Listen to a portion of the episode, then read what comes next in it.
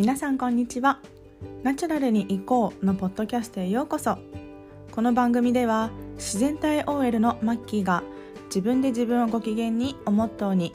周りに左右されないマインドの持ち方や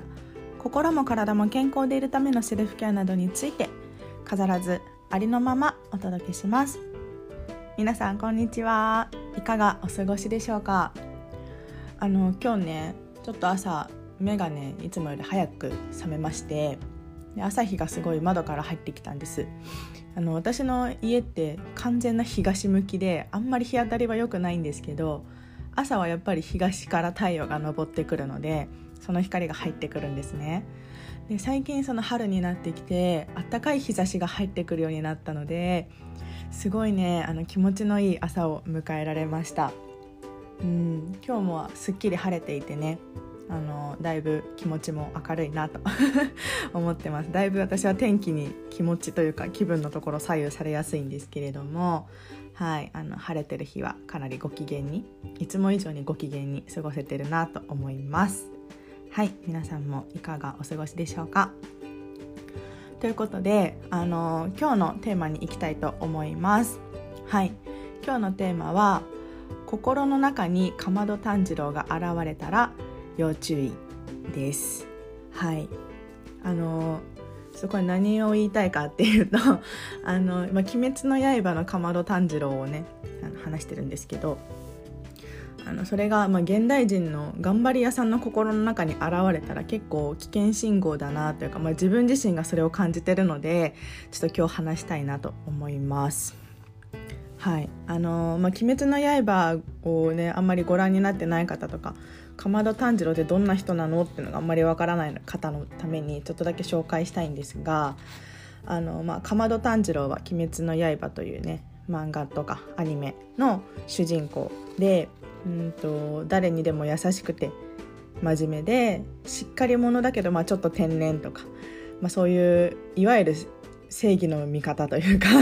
結構正義感の強いねあの人物です。はい、ですごい努力家っていうのが多分みんな思うところなんじゃないかなと思うんですけれども、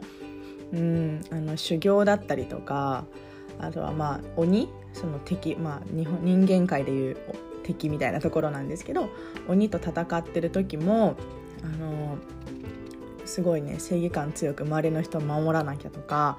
あのこんなのに負けてたらダメだみたいな感じであのすごい自分を奮い立たせる間でして人間？キャラクターでして。はい。あのすごいね炭治郎から勇気をもらう人は多いと思います。私もすごいもらうんだけどでもねこれを見て自分頑張ろうっていうふうに思うんだったらいいんだけれどもあの普段生活してる中でとか仕事で結構忙しい時期にあの炭治郎が現れるとね多分限界に連れてかれちゃうんじゃないかなって思うんです。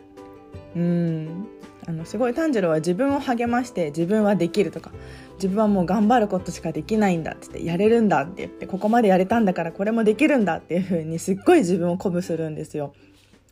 であのよくね「頑張れ炭治郎頑張れ!」っていうのを心の中で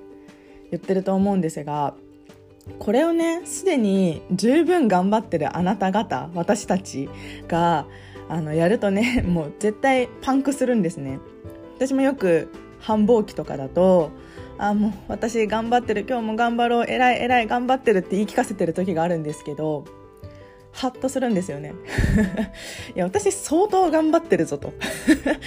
やってもやっても終わらないけれども相当頑張ってるよなうんみたいな、まあ、頑張ってる自分をまず認めてあげるんですけどもさらにそこに追い打ちをかけるっていうのはうんあんまりしたくないなっていうふうに気づいたんですね。そうあのしんどいな疲れてるなっていう心の声に蓋をしてる完全にシャットアウトしていて自分の SOS に気づかないまま突進してしまいそうだなっていうのに気づきましてあのそれが聞こえたらあ自分は頑張れてるんだよよっていう風にまず言い聞かせながら、まあ、でも終わらないよねみたいな優しい声かけをしてあげるように最近はしています。うん。で結構ねその日本人の頑張り屋さんとかってあの人に頼るの苦手だったりすると思うんですよ。私も自分でやらなきゃいけないっていう思い込みがあったりとかあのこれは人に頼ったら多分迷惑だなとか相手の時間取っちゃうしなっていう風に思ってあんまり頼れなかったんですけどまずねそもそも人って誰かの役に立つこと好きだし頼られること好きな人多いと思うんですよ。誰かのためになれたら嬉しいなっていう人がね結構いる気がするんですよね。うん。だからね変なプライドは捨ててあのちょっとお願いできないかなっていうダメ元で頼んでみるっていうのはありかなと思うんです。でその頼む時もうん全部の仕事をもうこれ1個タスクがあったら100%じゃあお願いしますっていう風にするのは、まあ、多分自分も心がね痛いしちょっと心配だなっていうところもあると思うので、まあ、その一部分、うん、100あるうちの20でも30でも誰かの手を借りるとか本当にね、まあ、この書類にここ書いといてとかあのこれのデータ差し替えといてとかちょっと指示すれば誰でも分かってくれるようなのをあのお願いしてみるとかね。なんか本当に全部自分でやらなきゃっていう思い込みは外した方がいいと思います。うん、まあ、ちょっと自営業の人とかは分からないけど会社勤めの方々とかはあのなんだろうな自分がそのいなくてもいいっていう風に思えた方が本当は楽なんですよね。自分がやらなきゃダメだとか全部自分で抱えちゃうと私が休んだらダメだっていうふうに思ってるかもしれないんですがあなたがいなくても会社って回るんですよ。変な話。私がいなくても回るんですよ。誰かがそれをやるから。そう。っていうのをねなんかで聞いて確かカズレーザーさんの言葉だった気がするんですけど。うん。そう。あなたじゃなくてもその仕事はできるっていうのを聞いてハッとしました。まあ、ね、それはちょっとあのどういう意味で捉えるかによるんですけど。うん、っていうね。あのまあ、人に頼ってその自分の頑張りすぎの声に耳を傾ける。でそうあの無理をしないっていうのが